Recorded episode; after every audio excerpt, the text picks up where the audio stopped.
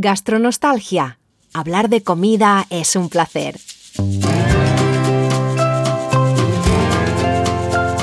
Soy Tomás Loyola Barberis. Y yo soy Pilar Orti Garcés. Y en este podcast hablamos de comida, de su historia, su psicología, su sociología.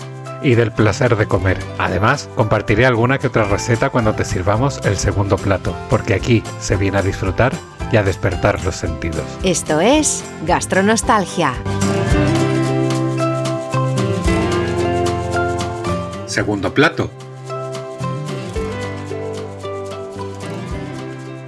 Buenos días, buenas tardes, buenas noches, gastroyentes. Hola Tomás.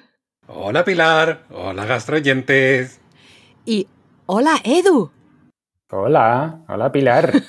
Encantado de saludarte. Y hola Tomás. hola Edu. Tenemos un invitado, es nuestro segundo invitado, solo gastroyentes. ¿De verdad? ¿Es el segundo? ¿O Sí, sí, sí. Aquí no invitamos a cualquier persona. Ah, ¿eh? vale, vale. Aquí hay que tener pedigrí. Bueno, Edu, te, te, introduzco a, te presento a, mm, a veces no me, no me da el vocabulario. Eh, gastroyentes, os presento a Eduardo Jauregui, que es escritor y psicólogo, además de nuestro amigo. ¿Y qué más? Haces más cosas también, Edu. Bueno, ahora mismo estoy, estoy, con, estoy dirigiendo una, una escuela de mindfulness. Eh, vamos, como psicólogo me especialicé, hice mi tesis doctoral sobre el humor y la risa, luego pasé un poco como a temas de psicología positiva y, tal, y dentro de esto está, este, este, tema, ¿no? que ahora está muy de moda, la meditación y el mindfulness, y eso. De hecho, mi próximo libro, que ya aprovecho para contarlo, se titula Meditar se me da fatal, que es lo que la mayoría de la gente suele decirme cuando se apuntan, cuando se apuntan o no se apuntan a un curso, ¿no? dice, no, es que se me da fatal, a esas cosas se me da muy mal, porque tengo la cabeza que va muy rápido, y entonces lo he titulado así porque además es verdad, yo llevo 25 años meditando y se me sigue dando fatal. eso me da esperanza, porque a mí se me da fatal, claro, de verdad, y lo digo en serio. Y Pon la mente en blanco. Toda la tormenta interior. Yo es que yo lo digo en serio también. Eh, y, entonces la gente se puede preguntar, pero bueno, y entonces si se te da tan mal, ¿por qué sigues meditando ¿no? todos los días? Y entonces la respuesta está en mi libro. ¿no? Entonces ya en el libro puedes enterarte por qué, a pesar de que se me da tan mal, tan rematadamente mal, sigo haciéndolo. ¿no? Entonces, bueno, algunos beneficios tiene. Pero ahora no vamos a hablar de eso porque hay que hablar de cosas mucho más serias. es verdad, es verdad que tenemos un tema muy, muy serio. Más tangibles, ¿no? Más como, mm, sí, más eh, sólidos. Más bloque. Más bloque. más el bloque del horror, podemos hablar del bloque del horror, del bloque maldito, sí. Edu está aquí porque Tomás y yo queríamos hacer un episodio sobre el tofu.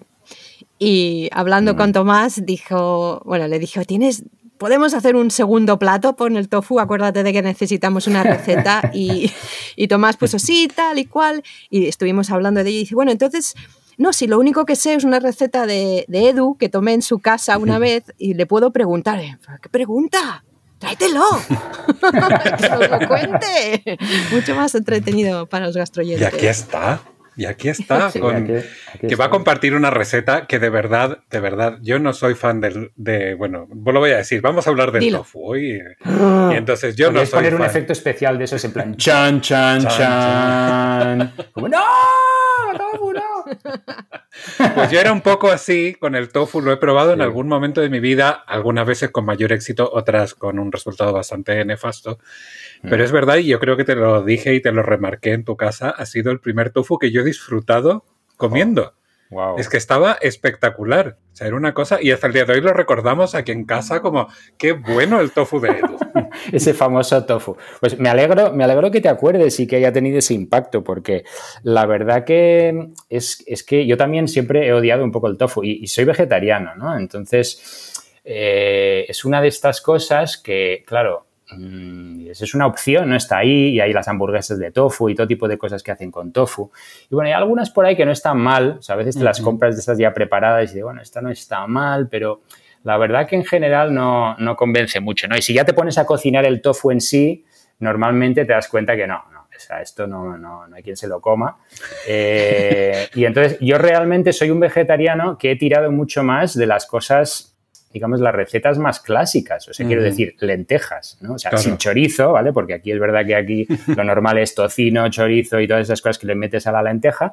Y yo soy un vegetariano que tiendo a hacerme cosas normalitas, pero bueno, a lo mejor en vez de meterle el chorizo, pues me le meto pimentón y se te sabe casi igual, ¿no? Le pones otras hierbas, otras cosas, o en plan indio, ¿no? Hay muchas formas de, de, hacerte las lentejas y porque cuando digo lentejas, pues los garbanzos, las judías y luego están los huevos. Yo no soy vegano, ¿eh? También eh, con el veganismo ya eh, puedes estar más tentado por el tofu, porque claro, hay menos opciones. Claro. Entonces, lo del tofu me resistí mucho por lo mismo que dices tú, porque es que realmente no, lo no encontraba cosas ahí que me gustaran mucho. En algún restaurante alguna vez decía, ojo, pues esto la verdad es que no está mal. y tenía esa, tenía como esa espina clavada también de decir, pues, ¿cómo, ¿cómo harán para hacer que realmente esté bueno?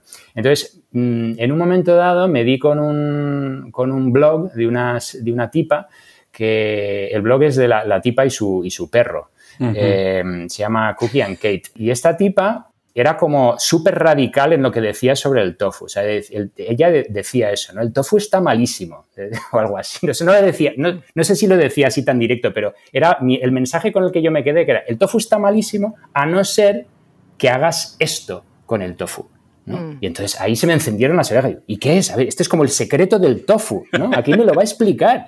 Y efectivamente, ese secreto es el que yo apliqué y el que tú luego pues eh, experimentaste, ¿no? Y te quedaste con esa receta. Y si no recuerdo mal, el experimento era, eh, digamos, quitarle prácticamente el líquido, todo el líquido que tiene el tofu. Exacto. Ese es el truco. En su, vamos, en su composición, digamos. Ese es el truco, ese es el truco. Que, luego reflexioné sobre ello y me di cuenta que, mm, ese truco es el, un truco muy parecido al que a mí me enseñó una, tía abuela siciliana, eh, una tía abuela de, mi pareja, de Manuela, eh, cuando me enseñó a hacer las patatas al horno. Y la tía me no, hay que secarlas. Y yo, ah, secarlas. Sí, sí, sí, las tienes que secar. Las tienes que secar porque de esa manera luego cuando las metes en el horno se te quedan mucho más crujientes y ya verás, ya pruébalo. Y yo ahora siempre seco las patatas cuando las meto en el horno. Y es otra historia. Ah, sí, sí, esto es otro pequeño truco. Bueno, creíamos que íbamos de tofu, pero mira, las patatas también las hemos aprendido a cocinar. Ya de paso, ya entonces, en el caso del tofu, claro, el tofu mm, es, mm, hay que secarlas mucho, mucho más porque el tofu es que va muy, es muy líquido. Tú cuando coges ese paquete, no sé si nuestros oyentes alguna vez han comprado, se han atrevido a comprar un paquete de tofu, pero tú abres un paquete de tofu y aquello chorrea de agua. Entonces, ese agua está ahí para conservarlo, pero realmente lo que hay que hacer es deshacerse de él. ¿Vale? Entonces, lo que yo aprendí en este sitio es, bueno, varias cosas. Uno, hay distintos tipos de tofu y el que esta mujer recomendaba era el más firme, ¿no? Hay, hay como el más, suelen a veces hablan de tofu sedoso, otro que es como firme, hay también extra firme, pero el extra firme no se puede, suele encontrar tan fácilmente. Yo suelo comprar el normal, o sea, el típico tofu firme eh, o duro, como, en fin, según como lo llamen, el normalito que sueles encontrar casi siempre. Y luego eso lo que hay que hacerlo para secarlo bien es, lo tienes que cortar en bloquecitos. Y lo que hago es, lo, como lo corto por la mitad, y luego lo, voy cortando para que me queden bloquecitos mm, como de un centímetro cuadrado o un poco más, que sean más o menos del mismo tamaño. De tal forma que luego los puedo poner todos sobre una, como un trapo de cocina, por ejemplo, y luego lo cubro con otro trapo de cocina. Y luego encima de eso le pongo mogollón de peso. O sea, yo, yo lo puedo, suelo poner como dos o tres ollas ¿no? Encima, con incluso pues un brick de, leche encima, o sea, mucho peso, Para que aquello vaya echando agua. Entonces, el, tema de cortarlo en bloquecitos es porque de esa manera pues hay como más superficie para que la cosa vaya echando el agua, Entonces lo separas un poquito ahí en la, en la esta, En, em, el, trapo y, eso va absorbiendo el, el este. Y yo lo dejo ahí una hora, dos horas, o sea, lo, pongo por la mañana, ¿no? Cuando sé que voy a cocinar tofu y lo dejo ahí. Y luego, para más INRI, yo cuando luego ya llego y quito esas ollas y, tal y cual, cojo otra, otro trapo de cocina individualmente los, los, voy como estrujando un poco. ¿eh? O sea, yo no me corto, la verdad. Yo le he hecho mucho caso a esta mujer. Ya veo, ya veo. O sea, aunque tampoco tienes que estar ahí mucho tiempo, ¿no? Pero esto de que vas pasando los trocitos y los vas como estrujando con, con la mano, ¿no? Y luego los metes, los, los meto ya en, un, en una fuente y bueno, ahí ya habría distintas opciones, pero lo que, lo que ella hace y lo que yo suelo hacer también con esto es, eh, suelo añadir dentro de esa, o sea, con el típico paquetito de esos que de tofu que suelen ser como unos, no sé, tipo 200 o 250 gramos, no sé cuántos son, eh, los meto ahí en, el, en la fuente y le meto una cucharada de aceite que en mi caso es de aceite de oliva, eh, vamos, no sé, esta mujer a lo mejor usaba otro tipo de aceite, pero bueno, yo uso aceite de oliva, una cucharada de salsa de soja y una cucharada de maicena. Entonces, eso luego todo lo mezclo en el este y entonces te queda como la, mm, o sea, un poco, un poco tipo croqueta, digamos, ¿no? O sea, te, queda... o sea, te, queda como una especie de cubierta, ¿no? A, cada, a cada esta, que, es lo que mm, luego se va a quedar así un poco como, como crujiente, ¿no? esa especie de cubierta crujiente. Y luego, es que mm, ya, luego lo metes en el horno, yo lo pongo a tope de horno y, lo tengo, en realidad es muy poco tiempo, se hace como en depende del tamaño de tu tofu, ¿no? Pero normalmente se suele hacer eso en a lo mejor 20 minutos, 15 minutos. Hay que darle vueltas, a lo mejor a mitad del tiempo le das la vuelta para que no se te haga demasiado de un lado y, ya está. Y eso es, eso es, eso es lo básico. Esa es la base. ese, es el, ese es el asunto principal. O sea, si quien haga esto dirá, vale, a lo mejor no me gusta el tofu, pero Mm, esa consistencia crujiente y, el hecho de que, está, que, eso, que no esté tan, tan aguado, ya esto es más interesante. Eh, para darle sabor, aún aquí no le hemos dado mucho sabor, ¿vale? Tiene un poquito de soja y tal, pero luego hay que darle una, ponerle una salsa interesante. Entonces ahí ya, sí. Y ahí vamos a parar porque eso es para la receta, que supongo que vas a compartir esa salsa maravillosa de tal. Yo es que le voy a interrumpir porque antes de ir a la receta tenemos que eh, introducirnos en el mundo del tofu, que hemos entrado aquí de lleno al primer secreto. Pero yo no sé, yo, yo es que soy muy empollón. Si has escuchado Gastronostalgia previamente. Bueno, yo sé que lo eres en cualquier caso. ¿eh? Yo, te, que te conozco desde hace tiempo, si sé que eres un tipo que te lo curras y te lo estudias. Bueno, yo, yo sí, yo me informo, debo decir, yo creo que es de formación profesional. Y entonces cuando Pilar me dice, vamos a hacer un episodio sobre tofu, yo lo primero que digo, sí, yo qué sé sobre tofu, más allá de que es, un, es una cosa bastante sosa, insípida y poco apetitosa, pues tal y bueno, y que se hacía de soja. Sí, pobrecito tofu, pero es que de verdad. Es como el amigo soso. Es como el amigo soso que tú le quieres, pero que, es soso. Luego hay que vestirlo bien. Exacto. A mí siempre me ha gustado. Es que tiene muy mala prensa, no entiendo. Tiene, tiene malísima prensa, pero se lo ha buscado, ¿eh? Se lo ha buscado. al final es cómodo todo. Yo creo que, como no es de nuestra cultura, hay que aprender hay que aprender cómo se cocina. Eh, te, hacen en Japón una paella y saber qué te hacen. Sí, sí, claro. Bueno, pues y, hablando, de, hablando de culturas, yo averigüé cosas sobre el tofu, el tofu, el tofu, el tofu. que vamos, eh, dice la leyenda, cuenta, cuenta, que su origen se remonta a unos 150 o 200 años antes de Cristo. O sea, imaginad la de años que tiene el tofu. No me gustaría probar un tofu de esa antigüedad, me imagino. Y eh, surgió en China realmente el tofu. Pero no fue hasta el siglo VIII después de Cristo que llegó a Corea y Japón, que al final es de los sitios donde más se utiliza, además de China, evidentemente. Y, además, bueno, en buena parte de la cocina asiática también hay distintas variantes del tofu y de su preparación, pero eso ya para otro momento. Y a mí lo que me encantó, que yo no sé si tú lo sabes, porque yo tengo aquí la explicación que la puedo contar, pero a ver si tú Esto ya ha sido casi todo de nuevo para mí. ¿eh? Ah, pues mira, que yo sabía de la existencia del tofu, del miso y el tempe, pero realmente no sabía cuáles eran las diferencias entre cada uno. Ajá. ¿Tú lo sabes o no lo sabes? Eh, no, realmente, o sea, sé que vamos, son distintas formas de elaborarlo y, tal, pero no, cuéntamelo, venga. Pues yo os lo cuento. Venga. Yo os lo cuento, mira. El miso es una pasta de soja espesa fermentada con levadura y sal. El tofu, en cambio, es un bloque blanco sólido de cuajada de soja formado después de coagular la leche de soja. Ah, mira. Ahí ya te das cuenta de que es más soso, ¿ves? Que es, porque es un Falta la fermentación, falta el fermentado, que es lo más guay, sí. Exacto. casi siempre, sí. Y el tempe, que además es un producto de Indonesia, o sea, para que veamos por cómo viaja la, la comida, es un producto que se elabora a base de soja y mo. ¿Y mo? Y moho que se fermenta dando como resultado un, alimento de alto contenido de proteínas e isoflavonas. Ah, mira tú. O sea, es que es como el queso, ¿no? Es como el queso. Sí, tiene un punto más que sí. Yo debo reconocer que el tempe también me genera bastante repelús. Sí, sí, yo no soy muy de tempe tampoco, ¿eh? pero también yo también soy, soy, siempre he sido un poco experimental. ¿eh? O sea, he ido, he, ido, he ido mejorando con el tiempo, pero con los años, pero, pero bueno, es verdad que, me, hay ciertas cosas que me cuestan. Ya, a ver. Tomás, antes de que antes de que sigas, el tempe, yo eso sí que no lo he oído. ¿Qué has dicho que, habéis dicho que tiene pinta de queso? ¿Cómo, cómo es? Es, eh, vamos, es como el tofu, es más o menos una presentación igual. Lo único es que se ven las vainas de la soja. Entonces, mm, digamos que en ese sentido se diferencia un poco de los demás, tiene una textura, digamos, un poco más, ¿cómo decirlo?, crujiente, rugosa, porque tiene esas vainas eh, sí, yo lo he probado, ¿eh? o sea, lo he tomado en sitios, en estos. Hazte la idea de el tofu sería como un chocolate liso y, el tempe sería como un chocolate con almendra picada, para que te hagas una idea de esa textura así como más crujientita. Sí. ¿Vale? Por supuesto que no tiene nada que ver una cosa con la otra. Vamos, donde esté un buen chocolate que se quite el tofu y el tempe.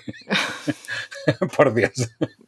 Así que bueno, y eh, luego, por ejemplo, el miso tiene un sabor umami salado que agrega riqueza, digamos, al sabor de un plato, mientras que el tofu es insípido, prácticamente no tiene sabor y coge los sabores de los otros alimentos. Sí. Esa es una gran diferencia entre uno y otro.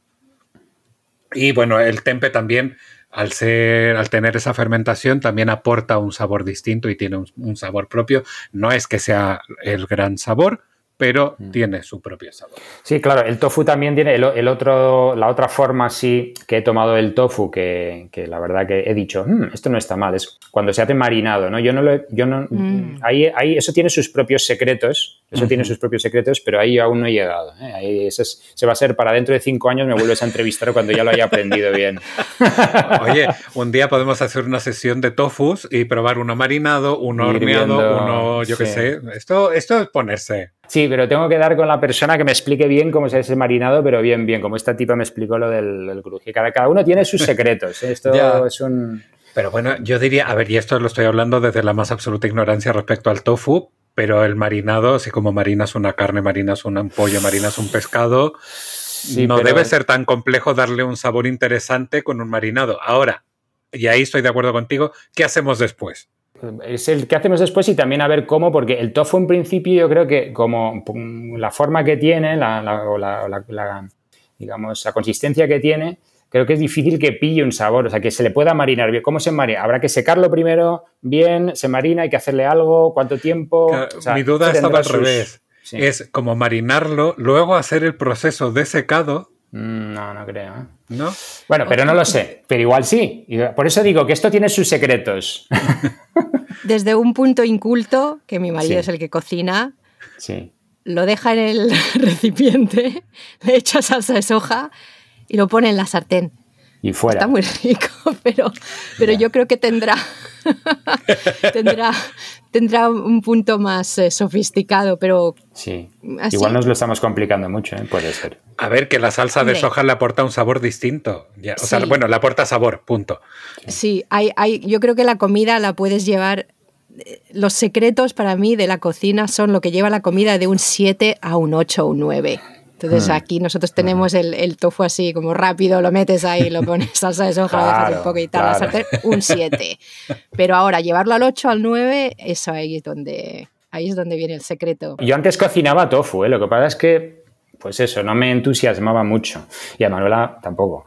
Eh, o sea, nos lo tomábamos porque decíamos, bueno, de vez en cuando, bueno, pues hacemos un tofu, además lo tienes ahí, es como una cosa que está en un paquete en la nevera y, y es un recurso en un momento dado así como preparado, ¿no? Pero bueno, como todo, si encuentras ese, y ese secreto para llevarlo hasta el 8 al 9, pues ya comes con más placer. Yo es que tuve una época en que compraba tofu con con esta vocación como de venga tal y al final terminaba caducando y se iba el tofu a la basura. Claro. Y compraba el, bloque siguiente. Ese es el y era peligro. como, venga, ahora sí. Y no, no lo conseguía hasta que al final desistí porque era como, sí, que claramente no nos estamos entendiendo. Es, el, es que es eso, es el peligro. Hay que, hay, que, hay que encontrar la forma para que eso lo veas en la nevera y digas, mmm, qué bien, cómo me apetece ahora ese, ese, ese tofu crujiente. Ya te lo estás imaginando, ahí Sí, sí. crujiente No, saliendo del horno. Yo es que de verdad, o sea, tu tofu generó eso, que es como, si voy a comer tofu, tiene que ser ese. O sea, ese es, ese es el mínimo. Ese es el mínimo. De ahí claro, para arriba claro, todo lo que claro, venga. Claro, claro, claro, efectivamente. Pero vamos, ya te digo, yo es que recuerdo hace años, eh, bueno, no, no muchos, pueden ser seis años, fuimos a un restaurante, creo que era como macrobiótico o algo así, eh, por el centro de Madrid. Y pedimos, era, o sea, era como el menú del día, pero era para cenar. Además de que era, o sea, absolutamente abundante y exagerado, o sea, que era una cosa, yo dejé la mitad del plato, en fin, porque es que no, no, o sea, no me cabía. Era, es esta manía que yo debo reconocer que, o sea, por un lado la entiendo, por otro lado me genera mucho rechazo, que es la de texturizar cosas y hacerlas que parezcan lo que no son. Por ejemplo, filete de, de tofu o filete Sí. de soja. Mm. Es como, a ver, si no como carne, no quiero nada que parezca un filete. Ese, o sea, en mi cabeza ocurre eso. Pero luego, claro, luego entiendo que la gente que por alguna razón, yo qué sé, no puede comer carne o tal, igual lo que necesita es esa textura Sí. o algo que parezca. eso, sí, sí, carne. para mí eso es, no, no- no sé realmente cómo defines lo de gastronostalgia, pero a mí me viene eso, ¿no? Lo de la, como la nostalgia de cuando comía carne. Yo, yo a veces me compro eh, este tipo, algunas de estas cosas, ¿no? De, de estas hamburguesas que parecen, parecen hasta que sangran, o sea, Sí, tienen sí. metido ahí la verdura está tan roja, ¿no? Como que ahora Eh, sí, eh, remolacha. remolacha, eso, sí, es que me venía en inglés, ¿no? Beetroot. La remolacha, ¿no? Que hace que parezca que esa hamburguesa sangra, ¿no? Y es de tofu, pero bueno, parece que es... Y, y a veces yo me las pillo, hay algunas que están bastante bien hechas, justamente reproducen de alguna manera un sabor parecido. Y, y reconozco que hay un aspecto en la comida que, que es eso, ¿no? De, de lo, lo familiar, lo nostálgico, eso que te recuerda a épocas de tu vida y tal, ¿no? Entonces, eh, reconozco que caigo un poco en eso. ¿eh? Eh. Sí, a ver, y que por eso te digo, a mí me genera como este, esta sensación de, lo entiendo, pero a la vez Sí. me, me da como repelús, porque es como, Sí.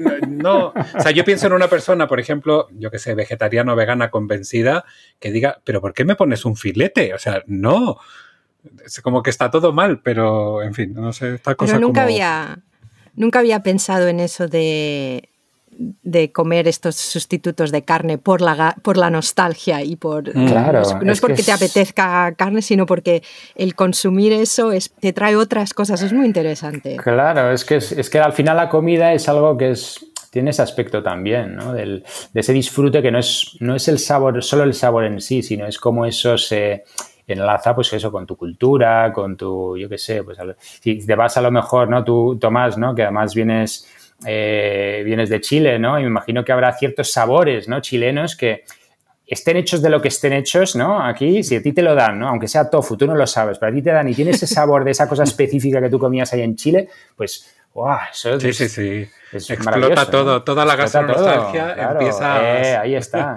a brotar. No, no, no, es que, mira, justo hace que hablamos de un capítulo, en un capítulo de la película Ratatouille, Qué bonita. Que es la oda a la gastronostalgia, en esta escena donde el crítico se mete esa cucharada de, de comida en la boca y recuerda su infancia, eso claro, es. Claro. Y entonces es al final ese sabor, ese olor, esa textura que conecta no solo con tus papilas gustativas y tal, sino que conecta con tus emociones. Claro. Eso. Tus memorias. Claro, y lo que tú estás contando al final también con una parte cultural, o sea, también hay mucha historia ahí guardada. Claro. O sea, comer una pizza no es solo comer una pizza. Una Claro. pizza es recordarte a toda una serie de lugares y personas con las que comiste esa pizza. Es un cier- un cierto tipo de evento en el que la comiste. O sea, hay, hay motivos, ¿no? Para comerla más allá de, del puro sabor, que es maravilloso también, ¿no? De- Sí, sí. esa combinación, ¿no? De- del trigo con el queso, con el tomate y tal, pero sí, hay... Sí. Es que está muy bien pillado el título, ¿eh? me, me gusta mucho. Gastronostalgia. Gastronostalgia. es que es muy bonito, de verdad. Has dado ahí con un clavo, sí. Así que bueno, yo creo que no sé si tenemos más historia de tofu, pero yo creo que podemos pasar un poco a la receta, continuar, porque ya tenemos la primera parte, es decir, ya hemos llegado a ese tofu. Esa es la más importante, ¿eh? Esa es la más importante, porque luego realmente una vez que tienes esa base del tofu, crujiente y maravilloso, luego ya le puedes poner muchos tipos de salsa, ¿no? Yo tengo que decir que como mm, esta receta que lleva ya un poco de soja y tal, pues creo que le va bien con salsas que sean un poco de tipo oriental y como a, mí me gusta mucho, me gustan mucho las salsas estas de sabor a cacahuete, ¿no? Esta con crema de cacahuete, eh, lo probé con esta y la verdad que es siempre tiro de la misma, ¿no? O sea, que, podía ser más experimental, pero me he quedado con esta porque tampoco hago el tofu muy a menudo y me apetece siempre esta, porque digo, si es que está buenísima, ¿para qué quiero otra? Es que no hay ninguna duda, está buenísima, de verdad. Cuando hagáis esta receta en casa, la que nos va a dar Edu ahora, es que no la vais a soltar nunca más. Sí, sí, no, es que está muy buena, la verdad. A ver, si te gusta, ¿eh? porque hay gente que a lo mejor lo del cacahuete, pues no le va. Bueno, Incluso gente que es alérgica. Exacto, voy a decir que, que no sea alérgica, porque si no, advertencia, contiene cacahuetes. advertencia, ¿no? Exactamente. En letras cubitales hay. Puede contener trazas de cacahuete. Puede contener trazas de cacahuete, sí. Eh, no, esto está basado en cacahuete total. Eh, entonces, a mí me, me chifla el cacahuete y, entonces, bueno, a mí me encanta. Entonces, os, la cuento, ¿no? Entonces la paso ya, ¿no? A contarla. Sí, sí, entonces, eh, yo os lo digo, me la he anotado en, medidas americanas, o sea que tengo un poco, esto va con tazas, o sea, esto va con, esto va con tazas, o sea que aquí cada uno que se las arregle como pueda. Estupendo. Si son todas las medidas en tazas, funciona perfectamente. Sí, sí, todo, es fácil, son, son tazas y cucharillas, o sea que es fácil. Pues ya está. Entonces, lo que uso son tres cuartos de taza de crema de cacahuete de la que, la que encontréis que es más como densa, o sea, es crema, o sea, porque hay algunas que son más como, como líquidas, ¿no? A mí me gustan usar para esto las que son así como más, más densas. Y hay una que es crunchy incluso. Se puede usar, sí, con la crunchy también, aunque aquí realmente se bate, o sea que se te quedaría un poco hecho papilla, ah, pero bueno, la crema de, crema de cacahuetes, yo, yo, suelo utilizar además la que es, la que es em, digamos, más eh, artesanal, ¿no? Porque hay estas que son más americanas, más industriales, pero mm, bueno, no, no, recomiendo. Pero bueno, aquí cada uno que haga lo que quiera. Entonces, eh, siguiente, un cuarto de taza de vinagre de arroz, que eso la mayoría de la gente no lo va a tener y hay que hacerse con ello. Esto lo podéis encontrar en herbolarios o, en, sitios así de comida oriental, se encuentra bastante fácilmente. ¿En la sección internacional del Carrefour? Ah, lo O del Supercore lo tienen. Ajá, vale, perfecto. Y luego un, tercio de taza de salsa de soja o, o, tamarí, que es una variante de esto también. Sin gluten. En la receta original, en la receta original venía con, eh, decía que, fuera como de, sal reducida, ¿no? Como de sodio reducido, pero yo la verdad que uso la normalita, o sea que a mí me, pero bueno, igual para que sea un poquito menos ahí salada y tal, pues así la podéis encontrar. Y luego tres eh, cucharadas de miel, Mm. Vale, que yo uso, uso distintos tipos de miel, pero me está gustando esta Pilar, ¿eh? tiene ese toque dulce, tiene ese toque dulce. Sí, es que es un poco agridulce esto. Tiene ese toque de miel, que yo uso distintos tipos de miel, o sea, cualquiera, pero yo ahí suelo tirar, en general, también voy a por las mieles de estas artesanales de las guapas, ¿eh? O sea, yo ahí, eh, normalmente solemos tener en, casa unas mieles así muy, muy ricas y, y, bueno, pues eso la verdad que le da el toque. ¿eh? Y luego, hace falta jengibre fresco, ¿vale? Que se, eso también en herbolario se suele encontrar, jengibre en, raíz, ¿no? Que hay que rayarlo con la parte más pequeñita del rallador, ¿no? Se raya así como muy finito y, ahí haría falta una cucharilla y media de, de, eso, del jengibre rayado, ¿vale? Aproximadamente. Bueno, es que el toque este de jengibre es maravilloso, ya lo veréis. Luego, aquí ya, según tu tolerancia de ajo, ¿vale? Aquí eh, puede estar entre entre medio, medio diente o dos dientes de ajo según ahí. Yo no le suelo poner mucho, pero porque suelo poner poco ajo a las cosas. ¿eh? Yo le suelo meter como medio diente o un diente según si es, si es muy grande o no. También así como escachado y tal. Perdón que me ría, es que yo soy de cuatro dientes de ajo. Tú eres el que le das, le, das fuerte, ¿no? Bueno, pues ahí. Tú no te cortes, Tomás. No, no, no, para nada. Tú dale. Y, luego eh, también a no ser que no te guste el picante, ¿no? Yo le, yo le suelo poner un, un, poquito de, digamos, cayena, o sea, yo suelo tener entera, que la suelo trocear, ¿no? Como seca, la suelo trocear un poquito y ahí ya también depende un poco de tu tolerancia al picante, ¿no? Yo le suelo poner poquito, o sea, como, no sé, una, un cuarto de cucharadilla, no sé, cucharilla o algo así, pero hay gente que es que, no sé, le da, también le da ahí y le mete una cucharada entera de, de picante, ¿no? Eso ya seguro. Eh, de hecho, en Tailandia, ya saben, en Indonesia, en estos sitios le suelen meter una, barbaridad ¿no? de picante. Lo que llaman ellos pet pet, mm. ¿no? O sea, eso es como picante, picante.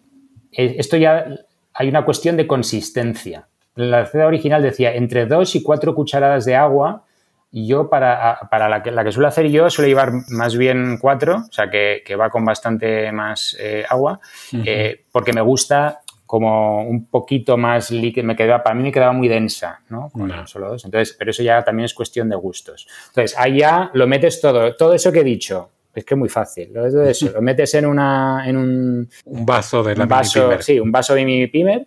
Le metes ahí la mini, la mini pimer a tope y ya está. Ran, ran, ran, ran, ran. Te queda eso súper cremoso. Si quieres, ya por el toque un poco de presentación, le puedes poner también otros trocitos de picante o, de, cacahuete más triturado encima, ¿no? Para darle como un toque así más bonito y ya está. Eso sería la, esa sería la receta. Y eso se puede usar no solo para este tofu, sino se puede utilizar también, pues a lo mejor como un dip para verduras o para, bueno, así como crujientes, ¿no? Cualquier cosa que quieras se puede usar. Eso es una salsa de estas orientales multiusos, pero con la verdad que con esto, con el, como tú ya has probado, con el, con el tofu este que no tiene mucho sabor, ¿no? Entre esa textura, ¿no? Ya como más crujiente y con esta cosa cremosa y con un sabor bastante potente, ¿no? Un sabor bastante potente y además uno de estos sabores que dices, ¿qué rayos me estoy comiendo? O sea, no sé lo...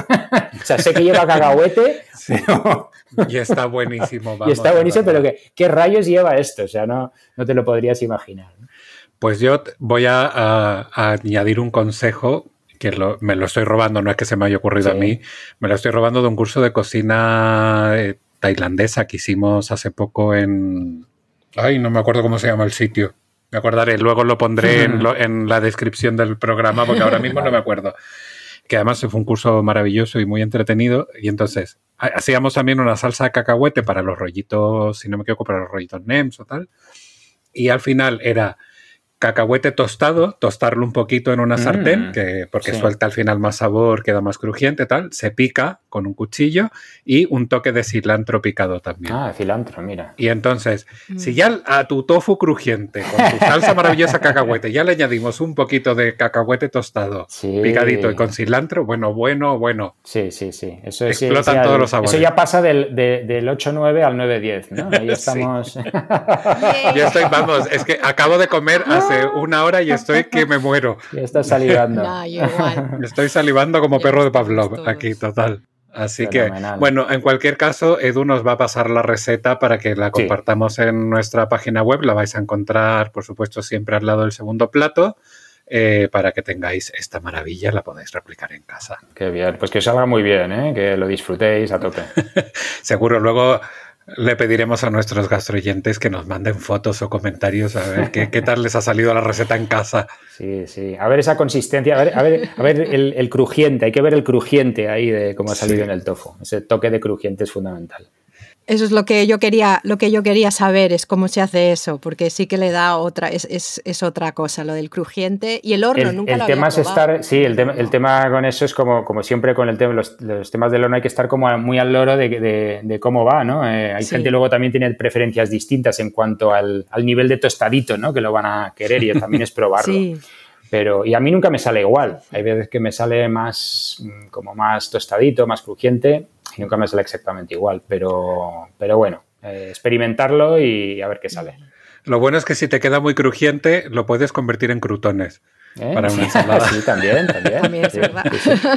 Edu, ¿tienes un minuto para otra pregunta? ¿Y cuál es la conexión para ti entre la, meditación y la comida? ah, bueno, hombre, tiene una, conexión muy clara que tiene varias, ¿no? Pero sobre todo el tema es que los cursos que nosotros damos ¿no? Eh, y, y todo esta, un poco esta línea del mindfulness, atención plena, realmente se trata de aprender a llevar la atención a cualquier cosa que hagas, Entonces, solemos decir que nos gusta comer, ¿no? Y que qué bonita la, qué maravilla la comida, pero realmente prestamos atención cuando estamos comiendo, ¿no? Eh, muchas veces comemos sin darnos cuenta, ¿no? Porque estás hablando con alguien o incluso te pones, parece que lo hacemos a posta, te pones un podcast, ¿no? Te, como este, te pones una serie de Netflix, eh, parece que estás evitando el darte cuenta de lo que estás comiendo. Entonces, si realmente nos fijamos en lo que comemos, prestamos atención a esas texturas, a esos sabores, a esos olores, a esos colores, a todo eso que hay ahí, no solo lo vas a disfrutar muchísimo más, sino que mm, además mm, probablemente vayas a tomar decisiones más sabias para tu cuerpo, mm. eh, más saludables probablemente. a mí hay una cosa que me yo tiendo a comer demasiado, a mí es que me, pone, tengo esta cosa de, comer sin darme cuenta, comer a toda prisa y luego además llenarme demasiado, ¿no? Y, si realmente estás prestando atención, esto no te va a pasar de la misma manera, ¿no? Porque tu cuerpo te manda señales. Si las estás escuchando, pues eh, las recibes y si no las estás escuchando viendo tu Netflix, pues bla, bla, bla, ahí estás, ¿no? Metiéndote una cuchara tras otra y fuera. Entonces, esa es sobre todo la, la conexión más importante, ¿no? También para la propia cocina, ¿no? Estar ahí mientras cortas, ahí, en vez de, en vez de cocinar para comer,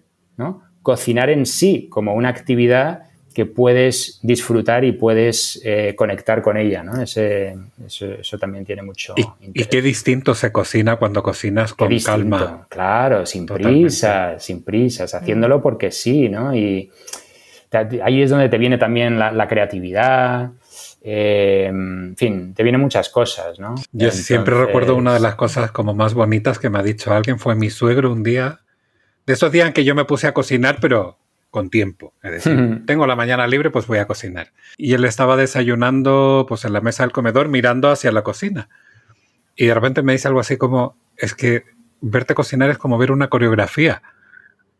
Dice, en el fondo, o sea, todo el movimiento de voy para allá, cojo algo, muevo, no sé qué, corto, pico, hecho, tal, dice, o sea, es una verdadera coreografía y como que da gusto verlo. Y, era como, creo que es de las cosas más bonitas que me han dicho nunca eh, cocinando. Precioso, sí, sí. No, y es verdad, es que cualquier cosa que hagamos puede ser realmente una, obra de arte, ¿no? Hay, hay una anécdota que, leí de Thich Nhat que es uno de los más conocidos maestros del mindfulness, ¿no? Eh, un tipo eh, vietnamita que, bueno, llegó a Estados Unidos en la época de la guerra del Vietnam y tal. Y tiene una anécdota muy bonita que es cuando fue a visitar a Thomas Merton, que es un, era un, eh, monje cristiano, católico creo, que bueno, eh, este tipo mm, era la primera vez que se conocían, eran dos personajes muy conocidos ¿no? dentro de cada uno de sus mundillos, ¿no? así como espirituales y tal y cual. Y cuando entró Tich Nathan por la puerta y cerró la puerta y se sentó, Thomas Merton le dijo, ah, ahora he entendido que realmente eres un maestro espiritual muy elevado y tal, por la forma en la que has cerrado esa puerta.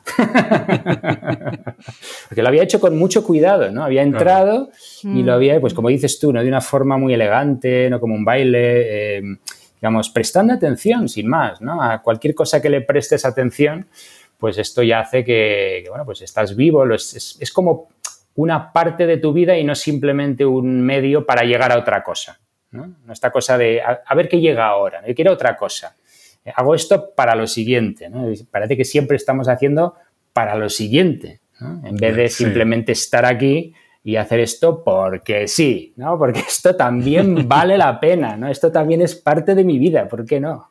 Exacto. Yo sé que Pilar me va a matar porque estamos ya en el límite del programa, pero es que no, es, nuestro, podcast, me parece. es que todo esto que estás diciendo me, o sea, me viene a la memoria continuamente un capítulo también que hicimos hace relativamente poco, que era la diferencia entre comer para vivir y vivir para comer. Ah, qué bueno. Sí, sí. Como concepto. ¿Tú cuál te identifica más? A ver, eh, comer, comer para vivir, comer para vivir, eh, o sea, a ver, en realidad, a ver, esto, esto sería decir, esto sería decir, comer es vivir, diría. Yo, le daría esa otra vuelta, ¿no? Eh, la comida es una parte tan importante como cualquier otra de tu vida. Entonces, no es, ni, no es una cosa o la otra, sino que realmente la comida, fíjate lo que es comer, ¿no? Te estás literalmente creando a partir de lo que estás ingiriendo. O sea, es, así tan clara la cosa, ¿no? Nos, dicen ¿no? que nos recreamos cada 7, 8 años, algo así, todas las células de nuestro cuerpo, la materia se rehace otra vez, ¿no? Entonces, cuando dices, no, pues es que yo hace 20 años, hace 20 años eras otra cosa. O sea, no sé bien, es un misterio esto, ¿no? Es un misterio, pero nos vamos deshaciendo, vamos a perdiendo materia, ¿no? A través de la piel que se va deshaciendo, de la orina, de tal cual, vas perdiendo con el sudor, todo se te va yendo y te vas literalmente descomponiendo y rehaciendo con la comida. Entonces, eso de comer es algo realmente muy sagrado, ¿no? En ese sentido, muy real, ¿no? Es decir, eso es una transformación, es una magia, es el, cambio de una cosa, ¿no? Que tú mm, metes para adentro, no sé, no es como, como, decirte, no es como tú eres una máquina y esto es como una gasolina que pasa por ti, no, no, es que tú luego te vas a recrear a partir de eso que te estás metiendo. Por eso digo, vivir para comer, comer para vivir, ¿no? Es que come, la comida es vida en sí, ¿no? Eh, y es algo que si, prestamos atención realmente a lo que estamos haciendo en ese momento, ¿no? Y piensas en los ingredientes que entraron en eso, ¿de dónde vienen esos ingredientes? ¿no? Tich solo otra cosa que solía decir es, ¿ves este té? cogí una taza de té y dices, ¿ves este té? ¿Puedes ver la nube que hay en este té? ¿No? Porque la nube está aquí, pero literalmente, mm. ¿no? Hay esa nube que estaba ahí y que dejó su lluvia y esa lluvia bajó por un río y se llegó hasta este té, pero eso sigue estando aquí, ¿no? Entonces, hay una interconexión entre las cosas que es muy real, no es nada místico, que no es nada imaginario, esto es real absolutamente, pero hay que prestar atención para verlo. ¿no? Y, cuando te haces esa, ese, cada vez que coges un cacahuete para hacer este, este, esta salsa que hemos dicho, ese cacahuete vino de algún lado y se va a convertir, partes de ese cacahuete van a ser, van a ser luego, van a alimentar pues ese, ese, partido de tenis que tú juegues, ¿no? ese músculo que tú usas, va a ser parte de ese cacahuete, está ahí. no se sabe muy bien cómo, esto es un misterio. O sea que parte de este tofu todavía está en mi cuerpo. Ese tofu todavía está, en algún rincón. Está en algún lugar de tu cuerpo, ese tofu. Pues mira qué honor, qué maravilla. No, pero me encanta la reflexión porque creo que, a ver, yo también he aprendido poco a poco, a veces no, no lo hago, pero ser más consciente precisamente de lo que comemos. Y esta, o sea, esta filosofía es absolutamente lo que tú dices, es estar presente, es darte cuenta de lo que... Yo tampoco la hago, ¿eh? por eso digo que la meditar se me da fatal, o sea, es que luego se me olvida casi siempre, pero de vez en cuando me acuerdo, ¿no? Y entonces digo, ahí va, es verdad, ¿no? O sea, tenemos la posibilidad de volver a acordarnos, aunque fallemos la mayoría de las veces, pero de vez en cuando es como, ¡wow! Fíjate este tofu que me estoy comiendo, ¿no? Crujiente, fíjate que este, esta textura. Y la próxima vez que me vaya a comer una guarrería voy a decir, no quiero llevar estos siete años en mi vida en el cuerpo. claro, claro. Ahí también prestar atención ahí es, en ese momento es interesante, ¿no? Bueno, es que esto nos lleva para otro programa, ¿no? Pero es todo el tema de las adicciones, del, de, cómo, la, cómo esas, esas, esas, partes ¿no? de tu mente te, te, te, controlan, ¿no? Y pueden con ti a veces, ¿no? Hacerte, a tomar decisiones que no son siempre las más sabias. Ya. díselo al chocolate, díselo, díselo. Yo amo el chocolate, soy ya. Yo también.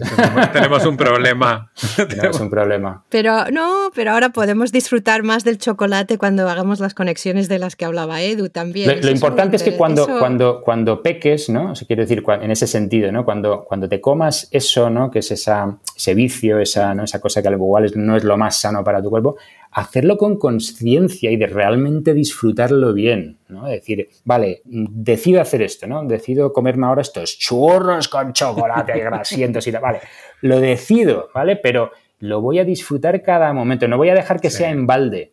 Sí. Exactamente. Que, cuente, que cuente ese momento, ¿no? Y, y, se grabe en la memoria forever and ever. Sí, yo siempre me acuerdo de una amiga que decía, yo si voy a engordar, va a ser por algo que valga la pena. Y, es que al final, o sea, es una filosofía, a mí, yo creo que fue una de las primeras como frases en relación con la comida que de esos que se me grabó para siempre, porque es como, claro, si voy a engordar, voy a engordar con gusto. Claro. Es decir, no voy a comer cualquier guarrería así, no, voy a comer una guarrería, pero buena. Nada, que no sea, que no sea en balde, absolutamente. Exactamente. Sí, sí, total. Bueno, gastroyentes. ¿Qué vueltas ha dado esto? Eh? Voy a ir cerrando más que nada porque, el, menú completo del mes va a ser grande. Si tenéis, yo voy a decir, les voy a invitar a mandar preguntas a, Edu a través nuestro, simplemente porque soy una cotilla, pero nuestro email es gastronostalgia.gmail.com y nuestra eh, página web es gastronostalgia.club. Edu, si quiere la gente saber algo más de ti, ¿les mandamos algún sitio especial o que nos manden un email? Bueno, si miráis en, modoser.com, esa es la, mi escuela de mindfulness, modoser.com podéis encontrar ahí mi, currículum y todo, todo, Mi contacto, todo podéis encontrar. Muy bien. Y Tomás, en las redes sociales, ¿qué somos? Gastronostalgia-podcast en Instagram y Gastronostalgia en Twitter. Bueno, gastroyentes, muchas gracias por estar aquí con nosotros. Esperemos, eh, bueno, sobre todo si probáis la receta del tofu, decírnoslo. Yo, desde luego, yo se la voy a contar ahora a Kevin. y la primera siguiente vez que haga tofu la meteremos en el horno. Y además, a él le encanta el saté. Ah, Así que cacahuete, oh. cuando has dicho cacahuete, digo, ya está, vendido. Perfecto. Muchas gracias, Edu. Bueno, no, gracias a vosotros, ha sido un placer. Una delicia, nunca mejor dicho. Gastronostálgica. Gracias por acompañarnos en este nuevo episodio de Gastronostalgia. No olvidéis visitar nuestra web para ver más contenidos relacionados con estos temas, gastronostalgia.club o en nuestra cuenta de Twitter, Gastronostalgia.